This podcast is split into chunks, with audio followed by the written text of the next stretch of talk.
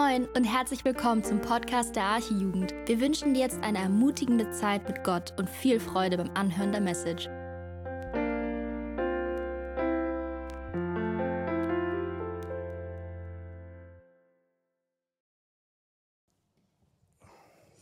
So, einen wunderschönen guten Abend, hört man mich? Ja, oder? Ja? Ja, sehr gut.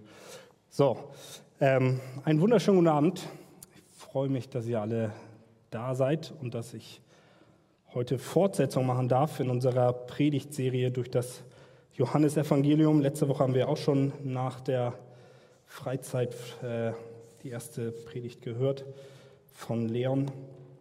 Und ähm, genau, wir sind in Johannes Kapitel 15 heute und wir starten direkt damit, dass wir den Text lesen. Also wenn ihr eure Bibeln dabei habt, könnt ihr das gerne aufschlagen. Ansonsten wird vielleicht auch gleich angezeigt. Das ist alles heute ein bisschen spontan hier gewesen. Aber schlagt schon mal gerne auf Johannes 15 und dann ab Vers 18. Und wir werden lesen bis Kapitel 16, Vers 4. Also wir haben ein paar Verse vor uns. Äh, genau, also aufmerksam zuhören und mitlesen. Am besten Bibel auflassen. Dann seht ihr auch, worum es hier heute geht. So, Vers 18. Wenn euch die Welt hasst, so wisst, dass sie mich vor euch gehasst hat. Wenn ihr von der Welt wärt, so hätte die Welt das ihre lieb, weil ihr aber nicht von der Welt seid, sondern ich euch aus der Welt herauserwählt habe, darum hasst euch die Welt. Gedenkt an das Wort, das ich zu euch gesagt habe, der Knecht ist nicht größer als sein Herr.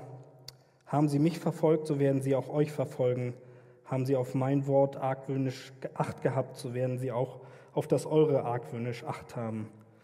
Aber das alles werden sie um euch antun, um meines Namens willen, denn sie kennen den nicht, der mich gesandt hat. Wenn ich nicht gekommen wäre und zu ihnen geredet hätte, so hätten sie keine Sünde, nun aber haben sie keinen Vorwand für ihre Sünde. Wer mich hasst, der hasst auch meinen Vater. Wenn ich nicht die Werke unter ihnen getan hätte, die kein anderer getan hat, so hätten sie keine Sünde.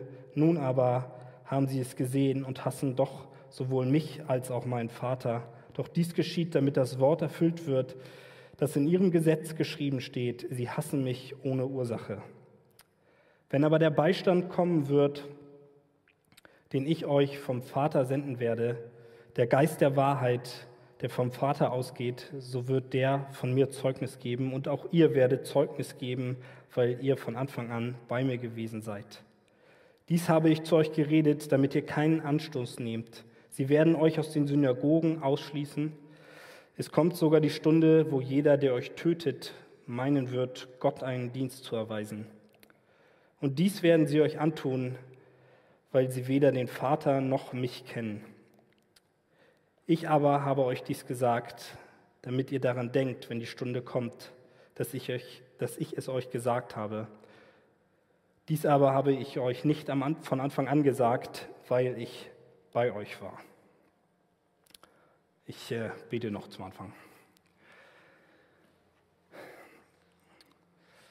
Jesus, wir wollen dir danken, dass wir die Möglichkeit haben, uns hier zu treffen, dass wir hier Gottesdienst feiern dürfen, dass wir ja, dein Wort hier so frei zugänglich haben und dass wir aus deinem Wort lernen dürfen. Und ich möchte dich bitten, dass du heute Abend ja, diese Predigt jetzt gebrauchst, um durch dein Wort zu reden, dass du mich gebrauchst, um Herzen anzusprechen und dass du es bist, der jetzt wirkt. Und ja, ich möchte an dieser Stelle auch ja, an äh, all die Geschwister denken auf der ganzen Welt, die nicht diese Möglichkeit haben, die wirklich unter harter Verfolgung ja, leiden, so wie wir es auch gerade schon im Text gelesen haben, möchte ich bitten, dass du ihnen Kraft gibst, dass du ihnen Ausdauer gibst, dass sie an dir festhalten, Herr, dass sie immer wieder sehen, dass du es wert bist und ja, dass sie einfach darauf vertrauen, dass du sie durchtragen wirst, Herr. Danke, dass du mit uns bist. Danke, dass deine Gemeinde auf der ganzen Welt gebaut wird und dass wir ein kleiner Teil davon sein dürfen, Herr.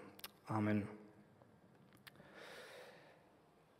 Ich glaube, jeder von uns kennt so Momente, wo wir Entscheidungen treffen müssen und ähm, stehen vielleicht dann vor einer Situation, wo wir wissen, dass ja, wenn wir diese Entscheidung jetzt treffen, dass dadurch gewisse Kosten oder Schmerzen im weitesten Sinne damit verbunden sein werden. Und ja, wir müssen abwägen und überlegen, äh, ob es das wirklich wert ist, ob wir diese Kosten auf uns nehmen wollen oder ja, ob es sich nicht lohnt. Und das beginnt bei ganz banalen Sachen, sei es die Frage, ob wir einen neuen Fernseher uns kaufen wollen. Und wir überlegen, ja, was sind Vor- und Nachteile? Ist vielleicht bessere Bildqualität, ist auch größer als der alte, kostet aber einen Haufen Geld und eigentlich äh, sollte das Geld lieber für Miete und Essen ausgegeben werden oder wie auch immer. Ähm, oder es gibt ganz andere Situationen, wo uns vielleicht ein Freund fragt, dass wir irgendeinen Gefallen für ihn tun sollen und wir wissen, okay, da, wir hatten eigentlich was anderes vor oder es ist mit sehr viel Aufwand und Mühe verbunden, wenn wir das jetzt wirklich machen. Und äh, ja, je wichtiger uns diese Person ist, desto eher sind wir wahrscheinlich bereit, äh, diese Umstände auf uns zu nehmen oder wieder eine ganz andere Situation, vielleicht auch ja, irgendeine Krankheit, die äh, tödlich enden kann. Und wir stehen vor der Frage, machen wir jetzt eine Therapie, wo die Chancen auf Erfolg äh, ja nicht garantiert sind und wir aber sicher wissen, dass diese Therapie viel Schmerz verursachen wird. Wie entscheidet man sich äh, ja, in so welchen Momenten? Und wir müssen abwägen und müssen gucken, okay, was, was ist es wert aufzugeben? Was ist das, was wir davon bekommen? Wie viel geben wir rein? Ich könnte jetzt noch viele weitere Beispiele nennen, aber ich glaube, ihr wisst alle, was ich meint und kennt so welche Situationen aus eurem Leben. Und äh, in unserem heutigen Predigtext sehen wir, wie Jesus äh, seine Jünger darauf vorbereitet, einmal mehr, dass er bald nicht mehr bei ihnen sein wird. Äh, auch in den Versen vorher und auch besonders in den folgenden Kapiteln werden wir das noch häufiger sehen. Und ähm, seit Kapitel 13, wir sind ja jetzt in Kapitel 15 oder Anfang 16 sogar schon, ähm, befinden wir uns eigentlich, also geht das ganze Evangelium nur noch um die letzte Woche. Also es ist dann wirklich, ein, wir zoomen wirklich rein und sehen es ganz genau. Und äh, der Grund ist, dass das eben eine besonders wichtige Zeit war und Jesus hier auch ganz besonders seine Jünger auf die Zeit danach vorbereitet. Und wenn wir uns zurückerinnern, die Woche vor der äh, Freizeit, da hatte Andi gepredigt, da ging es darum, dass Jesus unser Weinstock ist und wir sind seine Reben. Und wenn wir in ihm bleiben, dann werden wir Frucht bringen. Und äh, wenn wir bei ihm bleiben, dann wird uns das gegeben, worum wir ihn bitten. Und unsere Freude wird völlig werden. Und letzte Woche ging es dann darum, dass ähm, ja, um die echte Liebe und dass, wenn wir von Jesus diese Liebe empfangen, dass wir sie dann auch weitergeben können. Und das sind alles Dinge, die klingen echt gut und das sind alles positive Sachen, wenn wir uns zu überlegen, okay, wir wollen Jesus nachfolgen und das ist das, was wir davon bekommen. Wir werden vollkommene Freude haben, dann sagen wir, klar, mache ich auf jeden Fall. Oder alles, worum ich Jesus bitte, gibt er mir. Natürlich muss man das angucken, ist jetzt kein Wunschautomat, aber wenn wir den Text verstehen, dann sehen wir trotzdem, das ist etwas, was wir anstreben wollen, was uns irgendwie, was etwas bringt, wo, wo es uns gut mitgeht, wenn wir wissen, wir haben vollkommene Freude in ihm. Und mitten in diesem Kontext, wo er das gerade gesagt ist, kommt er jetzt zu unserem Text heute und sagt seinen Jüngern äh, und somit uns heute, dass wir damit rechnen müssen, dass wenn wir in ihm sind, dass wir gehasst werden und dass wir verfolgt werden. Ähm, und ich glaube, ja, dass die Jünger, wie auch äh, vielleicht schon an anderen Stellen, vielleicht noch gar nicht so ganz verstanden haben, worum es hier eigentlich geht und was er ihnen damit genau sagen will. Und ähm, vielleicht waren aber auch schon welche dabei, die so gedacht haben, okay, was soll das jetzt, wo, wo geht das hin? Und schon so angefangen haben abzuwägen, okay, ist es mir das jetzt wirklich wert? Und wenn sie es nicht an diesem Zeitpunkt getan haben, dann werden sie es zu einem späteren Zeitpunkt getan haben. Wir sehen das am Beispiel von Petrus, der äh, einige Kapitel vorher, ähm, der Jesus noch sagt, als Jesus auch wieder sagt, dass er gehen wird, dass er sagt, ja, ich gehe mit dir bis in den Tod, ich bin bereit für dich zu sterben.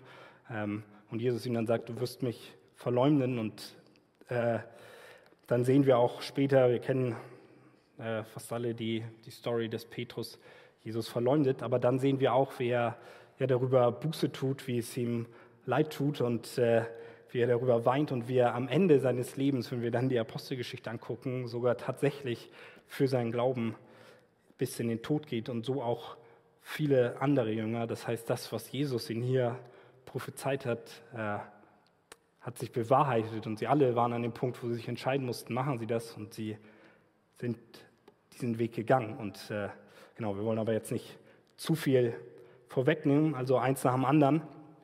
Jetzt sind wir erstmal an der Stelle, wo Jesus das ankündigt, wo Jesus ihnen schon sagt, äh, das, was sich dann später bewahrheiten wird, dass Verfolgung kommt. Und ich möchte uns die Frage stellen, äh, ob wir bereit sind, das auf uns zu nehmen, was Jesus uns hier ankündigt. Wie entscheiden wir uns, wenn wir abwägen, okay, lohnt sich das, ist es das wert? Und äh, dafür möchte ich mit euch ganz klassisch drei Punkte angucken. Ähm, das erste ist, Verfolgung wird kommen. Das habe ich gerade schon angedeutet. Dann der Grund für die Verfolgung und zum Abschluss dann der Umgang mit der Verfolgung. Zu Beginn noch einmal ganz kurz, ähm, was bedeutet Verfolgung eigentlich? Was ist damit gemeint, wenn Jesus das hier sagt? Und in erster Linie denken wir wahrscheinlich an äh, ja, andere Länder, wo Christen wirklich unter ernsthafter Verfolgung leiden, wo äh, sie sich nicht einfach hier frei zum Gottesdienst versammeln können, sondern wo sie sich im Geheimen treffen müssen, wo nicht mal die Familie davon wissen darf, dass sie sich als Christen bezeichnen und äh, ja, wo, wenn, wenn es rauskommt, dass sie Christen sind, häufig die Todesstrafe auf sie wartet.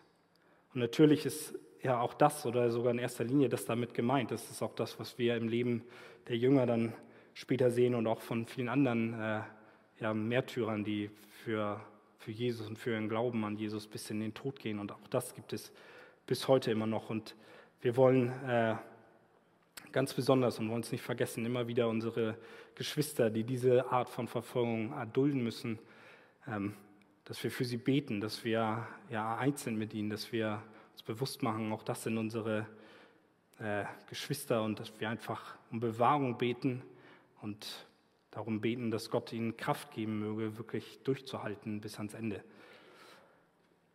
Und äh, gleichzeitig dürfen wir auch dankbar sein, dass wir hier in Deutschland derzeit keine Verfolgung in dieser Form haben. Und trotzdem gibt es auch Leute unter uns hier, die heute hier sitzen, die ja eine gewisse Form von Ablehnung und Ausgrenzung erfahren, weil sie zu ihrem Glauben stehen. Und natürlich wirkt das vergleichsweise zu dem, was ich gerade erwähnt habe, von ja wirklich lebensbedrohlicher Verfolgung nicht so krass, aber ich glaube trotzdem, dass viele von uns selbst damit zu strugglen haben. Deswegen möchte ich darauf auch den Fokus legen. Und äh, auch wenn es ja nicht so heftig wirkt, ist es trotzdem auch etwas, was Jesus hier anspricht. Die Welt wird uns hassen. Wir werden anecken, wir werden auf Widerstand stoßen und äh, es wird sich bemerkbar machen, wenn wir Gottes Wort weitergeben. In der Stelle hier in Matthäus lesen wir es ganz deutlich, ähm, das ist die Parallelstelle, und wir haben es ja auch in unserem Text gelesen, und ihr werdet von jedermann gehasst sein um meines Namens willen.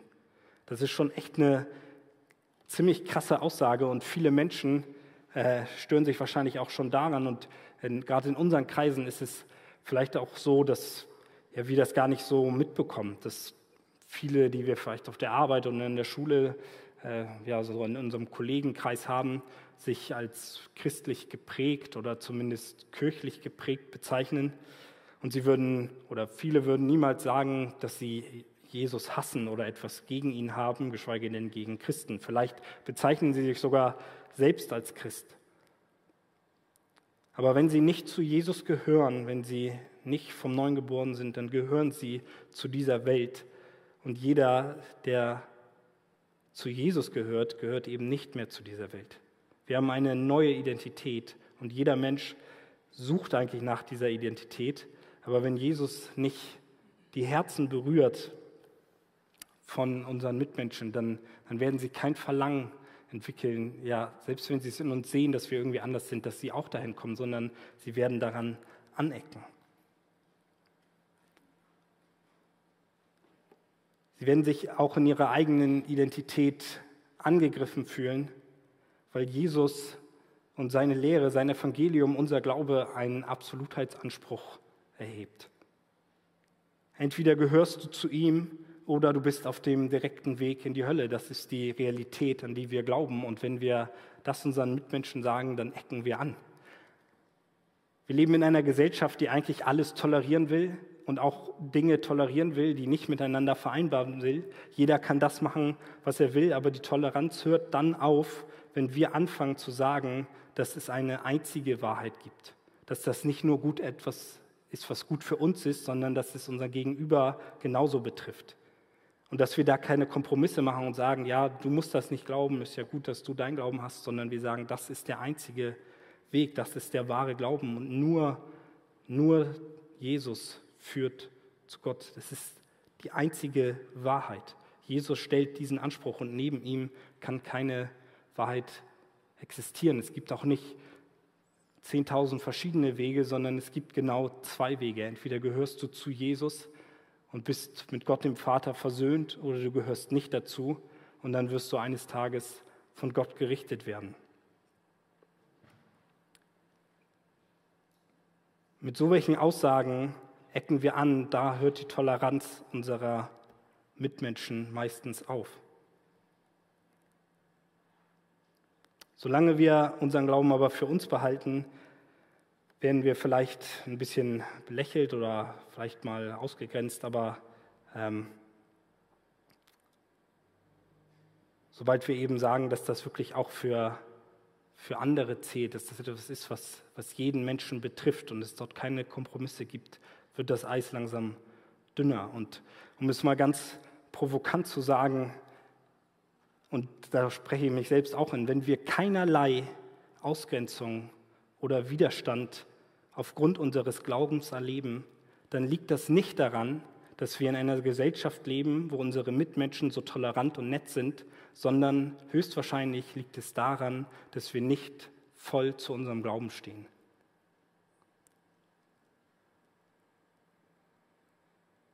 Wenn wir keinen Widerstand haben, keine, keine Art von Verfolgung und keine, kein bisschen Anecken, dann ist die Frage nicht, ob unsere Mitmenschen alle irgendwie gläubig sind oder alle super nett sind und uns tolerieren, sondern stell dir vielmehr die Frage, wo du deinen Glauben noch mehr ausleben könntest und ob du wirklich mit ganzer Kraft zu deinem Retter stehst. Und ich beziehe mich da, wie gesagt, voll mit ein. Es gab in dieser Vorbereitung wirklich viele Momente, wo ich sehr herausgefordert war und äh, ja, wo ich einfach selbst gemerkt habe, dass ich von dem, was ich hier predige, dass ich dass ich in meinem Alltag ja sehr wenig bis kaum mit Hass oder Widerstand oder gar Verfolgung zu tun habe und äh, ich mir selbst die Frage stellen muss, ob ich wirklich voll für Jesus brenne und ein Licht sein möchte oder ob ich nicht doch häufig irgendwie Kompromisse eingehe. Die Bibel ist da ganz klar. Wir haben das auch gerade an der anderen Stelle bei Timotheus gesehen. Wir hatten das ja auch auf der Freizeit, wo Paulus schreibt, und alle, die gottesfürchtig leben wollen in Christus Jesus, werden Verfolgung erleiden. Weder bei Paulus noch bei Jesus hier in diesem Text heißt es, ja, es könnte sein, dass wenn du an mich glaubst, dass eventuell auch mal schwierige Zeiten auf dich zukommen. Nein, jeder, der gottesfürchtig ja, mit, mit Jesus unterwegs ist und voll sich für ihn äh, ja, einsetzt, für den ist das eine feststehende Prophetie. Natürlich ist das in jedem Leben anders und die Verfolgung können unterschiedlich aussehen und auch äh, der Hass oder der Widerstand, den wir bekommen, das ist alles in Gottes Hand und wir haben hier in, unseren, in unserem Land sicherlich nicht so stark mit Verfolgung zu kämpfen wie in anderen Ländern, aber wir werden in irgendeiner Form Widerstand erleben. Es ist nicht möglich, dass wir in dieser Welt leben, voll und ganz mit Jesus gehen und nicht irgendwo anecken. Das ist nicht miteinander vereinbar.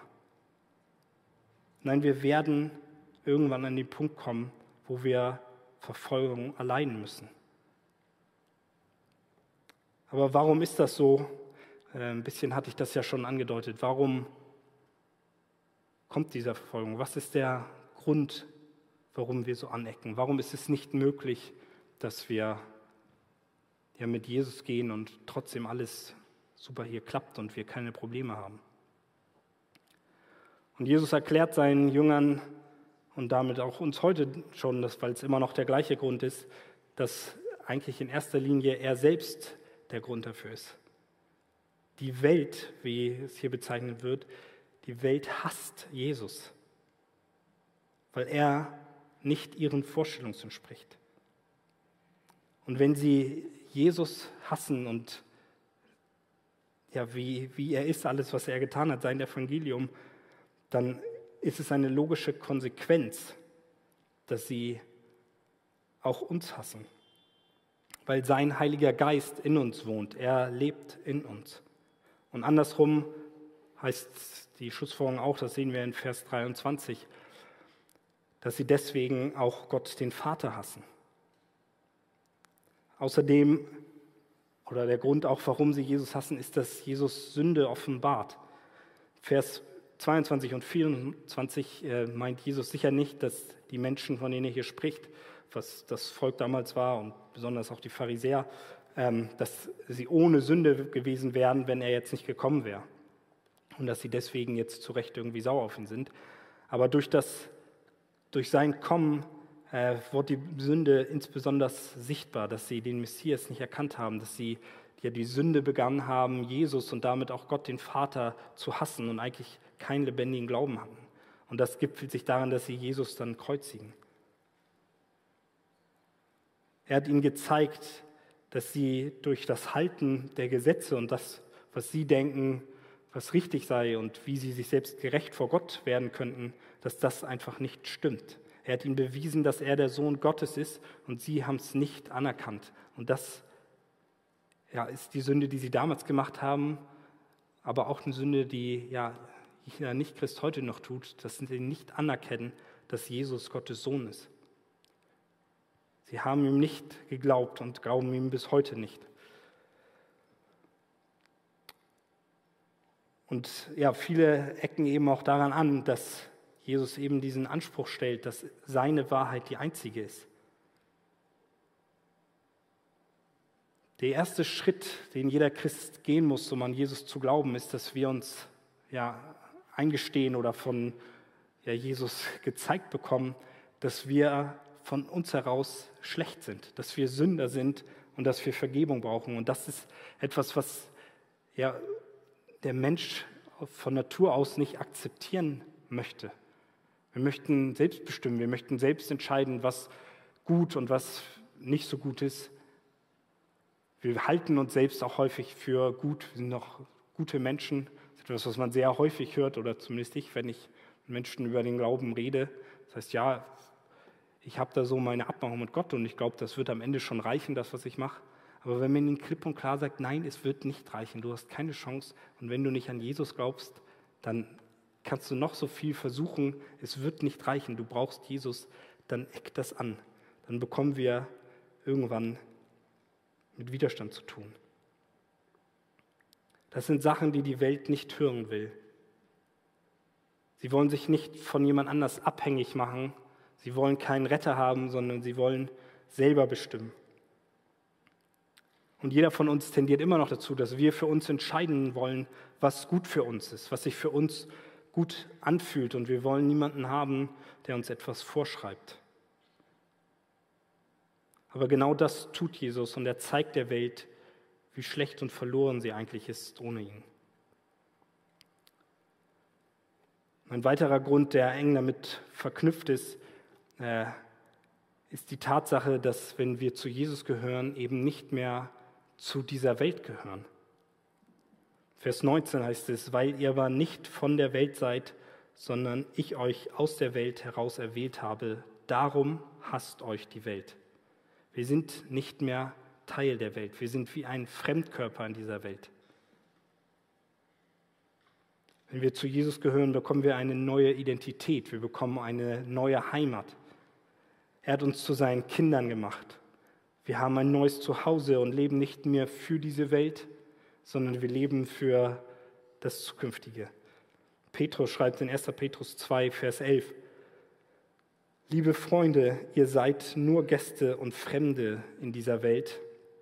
Und Paulus schreibt passend dazu in Philippa, unser Bürgerrecht aber ist im Himmel. Wir haben ein Bürgerrecht, wir sind Teil von Gottes Hausgenossen. Auch das hatten wir äh, auf der Freizeit, dass wir ja, zu, zu Jesus gehören. Der Himmel ist unser Zuhause. Das ist das, wofür wir leben. Wir leben nicht mehr wir leben noch in dieser Welt, aber nicht für diese Welt. Wir sind, gehören nicht dazu. Und weil wir nicht dazugehören, werden wir ausgeschlossen, wenn wir so leben und wenn wir mit dieser neuen Identität leben. Wenn wir das verinnerlicht haben, dass wir ein Bürgerrecht im Himmel haben, dann verändert das unser Leben und dann werden wir hier anecken. Wir werden verfolgt, wir werden ausgeschlossen, wir werden gehasst. Wir werden vielleicht äh, ja, gemobbt in der Schule, verlieren an Ansehen, was auch immer es sein mag. Und ja, das sind Dinge, die uns Jesus hier prophezeit. Er sagt, wenn ihr mir nachfolgt, wenn ihr in mir seid, ja, dann werde ich eure Freude völlig machen, das ist richtig. Ich werde euch vollkommene Liebe zeigen. Aber was auch dazu gehört, für den Zeitraum, den ihr noch hier seid, werdet ihr verfolgt werden. Ihr werdet Hass spüren, ihr werdet Widerstand spüren. Das sind ja, Aussichten, wo wir jetzt hier stehen und denken, klasse, schön, danke für die Ermutigung, nehme ich so mit in die Woche. Ja, wie gehen wir jetzt damit um und inwieweit kann das sogar etwas sein, was uns Mut macht? Vielleicht ja, ist es sogar so, dass du sowas gerade erlebst, weil du zu deinem Glauben stehst. Vielleicht ist es auch so, wenn, ja, es geht jetzt, die Ferien sind jetzt gerade vorbei für diejenigen, die noch zur Schule gehen oder vielleicht sind auch einige gerade fertig oder waren jetzt auf der Sommerfreizeit mit dabei, sind jetzt langsam wieder in ihrem normalen Umfeld und wir fragen uns, okay, wenn jetzt komme ich wieder dahin und wenn ich jetzt wieder damit anfange, dann weiß ich, was auf mich zukommt. Und ja, das, das ist das, was auf dich zukommt, weil Jesus es schon prophezeit hat. Und es ist nicht einfach, aber lass uns angucken, wie wir, wie wir damit umgehen können. Was kann uns Mut machen, damit wir ja einfach vorbereitet sind, auch für den Fall, dass wir auch in unserem Land vielleicht stärkere Verfolgung erleben werden. Und das Erste und Wichtigste, was uns wirklich Mut machen darf und was Jesus hier in diesem Kapitel sagt, was er auch vorher sagt und ganz besonders auch in den Versen, die direkt danach kommen, in äh, Kapitel 16 ab Vers 5, das werden wir dann nächste Woche hören, dass er uns nicht alleine in diesen Situationen lässt, er schenkt uns seinen Heiligen Geist. Er schenkt uns einen Beistand, einen Tröster. Und durch ihn bekommen wir neue Kraft, auch in Verfolgung standzuhalten. Allein durch den Heiligen Geist als Beistand haben es ja so viele Menschen, haben es die Jünger, die haben es als erstes vorgemacht, aber auch nach ihnen viele Christen, die durchgehalten haben bis zum bitteren Tod durch Qualen, äh, Verfolgung und viel Leid. Aber sie haben durchgehalten, sind am Glauben, haben am Glauben festgehalten, weil der Heilige Geist sie dazu befähigt hat. Wir lesen das auch im Missionsauftrag in Matthäus, letzten Verse im Matthäusevangelium, wo Jesus zu seinen Jüngern sagt, so geht nun hin und macht zu Jüngern alle Völker und tauft sie auf den Namen des Vaters und des Sohnes und des Heiligen Geistes und lehrt sie alles halten, was ich euch befohlen habe und siehe, ich bin bei euch alle Tage bis an das Ende der Weltzeit. Ja, wir haben einen Auftrag, dass wir hinausgehen sollen in die Welt, dass wir ein Licht sein sollen, dass wir zu Jünger machen sollen. Und wenn wir diesem Auftrag nachkommen, dann werden wir auf Schwierigkeiten stoßen. Wir werden Erfolgung, Verfolgung erleben, wir werden gehasst. Aber Jesus ist bei uns in all diesen Herausforderungen. Selbst in der größten Verfolgung ist Jesus immer dabei. Sogar wenn Menschen für ihn ihr Leben lassen, ist er da. Er verspricht uns nämlich nicht, dass er uns immer aus allem herausholen wird, dass wir keine Probleme mehr haben werden, dass alles leichter werden wird, wenn wir in ihn glauben. Aber er sagt uns, egal was es auch sein mag, was kommt, er ist mit dabei und er gibt uns die Kraft zum Durchhalten. Er gibt uns einen neuen Blick, eine neue Perspektive, eine neue Identität, eine neue Heimat. Und außerdem hilft es auch zu wissen, und das ist auch ein Grund, warum Jesus das hier sagt, dass eben diese Dinge auf uns zukommen und wir nicht davon überrascht sein müssen. Deswegen sagt er hier in unserem letzten Vers, in Vers 16, äh, Kapitel 16, Vers 4, ich aber habe euch dies gesagt, damit ihr daran denkt, wenn die Stunde kommt, dass ich es euch gesagt habe. Die, ja, nicht nur Jesus hier, sondern die Bibel, Gott in seinem Wort bereitet uns an verschiedenen Stellen darauf vor. Er sagt, ja, rechnet damit, dass das kommt, damit ihr nicht überrascht seid, wenn wir dann Verfolgung erleben. Wir können uns schon darauf einstellen, weil es sicher ist, dass es kommt, wenn wir zu Jesus stehen. Und wir dürfen uns dann daran erinnern und sagen, ja, genau das hat Jesus schon gesagt. Und er wusste schon vorher und er sieht mich jetzt und er ist mit mir und er wird mir hindurchhelfen. Im 1. Petrus 4 lesen wir auch nochmal sehr krasse Verse, die mich auch sehr ja, herausgefordert haben, gerade in diesem Punkt, wo Petrus schreibt, liebe Freunde, wundert euch nicht über die Nöte, die wie ein Feuersturm über euch hineingebrochen sind und durch die euer Glaube auf die Probe gestellt wird. Denkt nicht, dass euch damit etwas Ungewöhnliches zustößt. Freut euch vielmehr, dass ihr auf diese Weise an den Leiden teilhabt, die Christus durchmachen musste, denn dann werdet ihr, wenn er in seiner Herrlichkeit erscheint, erst recht von Freude und Jubel erfüllt sein. Ja, wenn ihr beschimpft werdet, weil ihr zu Christus gehört und nach seinem Namen genannt seid, seid ihr glücklich zu preisen, denn gerade dann ruht der Geist der Herrlichkeit, der Geist Gottes auf euch. Wenn wir diese Verse mal auf uns wirken lassen, das ist echt, echt eine ziemlich krasse Aussage, die Petrus hier macht.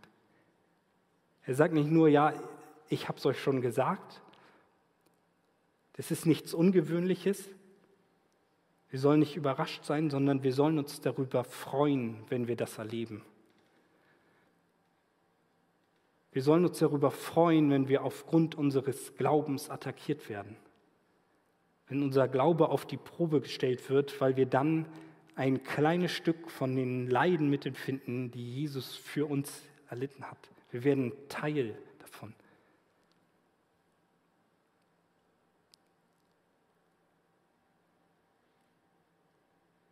Also ich muss für mich ganz ehrlich sagen, dass ich ja noch weit davon weg bin, dass ich wirklich an dem Punkt bin, dass ich sage, ich kann, kann das so in meinem Leben sehen, dass ich mich darüber freue.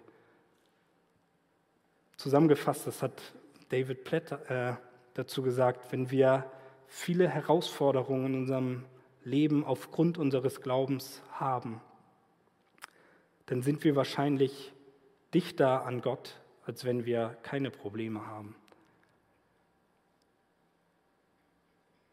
Die Herausforderung und den Druck, wenn wir beschimpft werden, wenn wir leiden müssen, dann ist das ein Zeichen davon, dass wir ja, unseren Glauben wirklich ernst nehmen, dass wir zu Jesus stehen und dass wir das, das, den Auftrag ausführen, den er uns gegeben hat.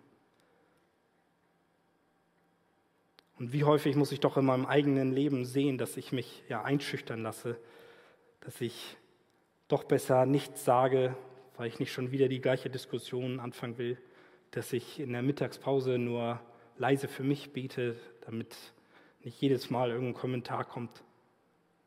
Es sind so welche Kleinigkeiten, wo ja, wir schon zu strugglen haben, weil wir Angst vor den Menschen haben. Vielleicht geht es dir ähnlich wie mir, dass du immer wieder am Abwägen bist, okay, soll ich das jetzt tun? Ist es das wirklich wert? Sie wissen doch schon, was ich jetzt sage. Ich habe schon so häufig mit ihnen darüber geredet. Du überlegst, ob es Jesus wirklich wert ist. Oder ob es doch nicht entspannter ist, auf der Arbeit, in der Schule lieber nichts zu sagen.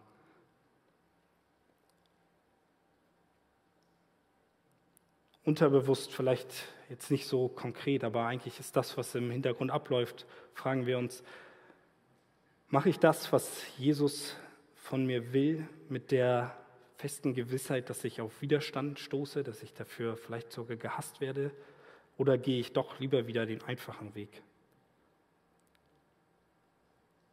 Und so häufig ist es doch so, dass die Ausreden wie, ja, ich habe schon mal argumentiert mit ihnen und wusste irgendwann nicht mehr, was ich sagen soll. Oder ich bin eben kein so guter Redner und ich weiß dann irgendwie nicht, wie ich denen das erklären soll. Und die stellen dann so komplizierte Fragen. Und das ist dann ja vielleicht auch gar nicht förderlich, wenn ich denen irgendwas erzähle, wenn die merken, ich habe gar nicht so viel Ahnung und kann da nicht so viel da sagen. Und so häufig lassen wir diese Stimmen in unserem Herzen, in unserem Kopf so laut werden, dass sie am Ende die Überhand gewinnen und wir uns eigentlich dazu entscheiden, dass es Jesus an dieser Stelle ja nicht wert ist, dass er uns nicht so viel wert ist, dass wir jetzt doch wieder zu ihm stehen und wieder versuchen, unseren Mitmenschen von Jesus zu erzählen. Aber ich möchte dir eins zurufen und möchte dir etwas ganz deutlich sagen und mir genauso. Wenn du am Abwägen bist, ob Jesus es wert ist, dann möchte ich sagen, ja, Jesus ist es wert. Jesus ist es wirklich wert. Er ist genug. Egal was sein mag, egal was für Verfolgung kommen, egal was für Schwierigkeiten du dir damit auf dich lädst, Jesus ist genug. Und er ist es wert, dass wir zu ihm stehen. Vielleicht bist du auch heute hier und du verstehst vieles von dem hier gar nicht, hast vielleicht auch noch gar keine persönliche Beziehung zu Jesus. Du hast, glaubst vielleicht gar nicht daran oder hast nur schon mal sowas davon gehört. Dann möchte ich dir sagen, dass das, was ich hier gerade gesagt habe, auch für dich gilt, dass Jesus ja der Einzige ist, der genug ist, dass du nur bei ihm wahre Erfüllung finden wirst. Nur bei ihm gibt es echte Liebe, nur bei ihm wirst du ewiges Leben finden, nur bei ihm kannst du das finden, wonach du dich im Inneren sehnst. Nur durch ihn nur durch den Glauben an ihn wirst du vor Gott bestehen können. Denn wenn du nicht zu ihm gehörst, dann, auch wenn du selbst nicht so sagen würdest, aber dann sagt Jesus, dass du ihn hast. Du gehörst zu dieser Welt und nicht zu ihm. Es gibt nur diese beiden Optionen, ich habe schon gesagt. Entweder lebst du in Feindschaft mit Gott oder du gehörst und gehörst dieser Welt oder du gehörst zu Jesus, der dir eine neue Identität gegeben hat. Wir alle, wir alle sind von Geburt an erstmal in dieser Welt. Wir sind widerstreben Gott. Wir wollen, wir wollen das nicht glauben. Wir wollen nichts mit ihm zu tun haben.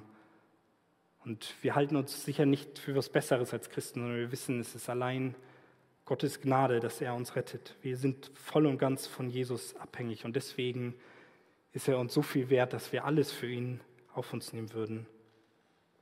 Und deswegen möchte ich auch dich ja, ermutigen, falls du das noch nicht getan hast, dass du Jesus bittest, dass er sich dir zeigt und dass du sein Kind werden darfst.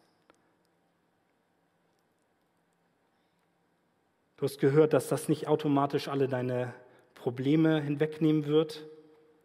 Vielleicht suchst du nach so einem Gott, der alles besser macht. Er wird die äußeren Umstände vielleicht nicht ändern, aber er wird dir einen komplett neuen Blick auf die Dinge geben. Du wirst eine neue Perspektive bekommen. Durch ihn dürfen wir eine Ewigkeitsperspektive haben, weil wir wissen, diese Welt hier ist nur für eine kurze Zeit. Unser Leben hier ist nichts im Vergleich zu der Ewigkeit, die wir, wenn wir an ihn glauben, in seiner Gegenwart mit ihm zusammen verbringen dürfen, weil er uns gerecht macht vor Gott. Und für alle, die schon mit Jesus gehen, Lasst uns wirklich gemeinsam ganze Sache machen. Lasst uns die Menschenfurcht immer wieder ablegen. Lasst uns dazu ermutigen. Was bringt es dir, wenn deine Mitmenschen dich lieben, ohne dass sie deine wahre Identität in Jesus kennen? Wenn du ihnen nicht von Jesus erzählst und ihnen nichts davon erzählst, dass du eigentlich gar nicht von dieser Welt bist, dass du zu Jesus gehörst, und sie sich dann toll finden für das, wie du bist, dann, dann finden sie dich, deine wahre Identität, nicht wirklich toll. Was bringt es dir, wenn sie dich lieben, ohne dass sie deine wahre Identität kennen? Also sei ermutigt, wirklich alles für Jesus zu geben. Sei ein Licht, ganz egal, an, welcher, an welchem Platz er dich gestellt hat. Jesus ist es wert, dass wir alles für ihn geben, weil er alles für uns gegeben hat.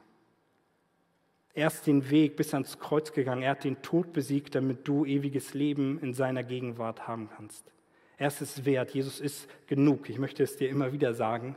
Und ich muss es mir auch selbst immer wieder, ja, mich fast schon anschreien und sagen, Jesus ist genug. Er reicht. Er ist es wert, dass ich alles für ihn aufgebe. Jesus ist der Einzige, der mit Recht von dir verlangen darf, dass du sogar dein Leben für ihn gibst, weil er sein Leben für dich gegeben hat. Was kann uns helfen? Damit komme ich zum Schluss. Das Lobpreisteam kann schon nach vorne kommen. Was kann uns helfen, damit wir das wirklich, wirklich immer mehr verinnerlichen und damit wir das auch so leben? Und wie konnten es damals die Jünger tun, die ja so zu strugglen hatten am Anfang? Wie konnten aus ihnen so welche Glaubenshelden werden? Wie haben es all die Glaubenshelden danach geschafft? Die Antwort ist eigentlich theoretisch ziemlich einfach. Sie haben nicht auf den Auftrag geschaut, sondern auf den Auftraggeber. Sie haben nicht auf den Auftrag geschaut, nicht auf das, was damit verbunden ist, sondern auf den, der ihnen diesen Auftrag gegeben hat. Und das ist Jesus. Sie haben auf ihn geschaut und auf das, was er für sie getan hat. Und das sollen auch wir tun. Wir müssen auf Jesus schauen. Wir müssen auf das schauen, was er für uns getan hat, was er uns verspricht. Zum Abschluss noch ein bekannter Vers aus Hebräer 13, die Verse 13 bis 14. So lasst uns nun zu ihm hinausgehen, außerhalb des Lagers und seine Schmach tragen, denn wir haben hier keine bleibende Stadt, sondern die zukünftige suchen wir. Wir sind nicht von dieser Welt, wir sind Bürger des Himmels, also lass uns anfangen, auch so zu leben und hinausgehen und alles für Jesus geben. Amen.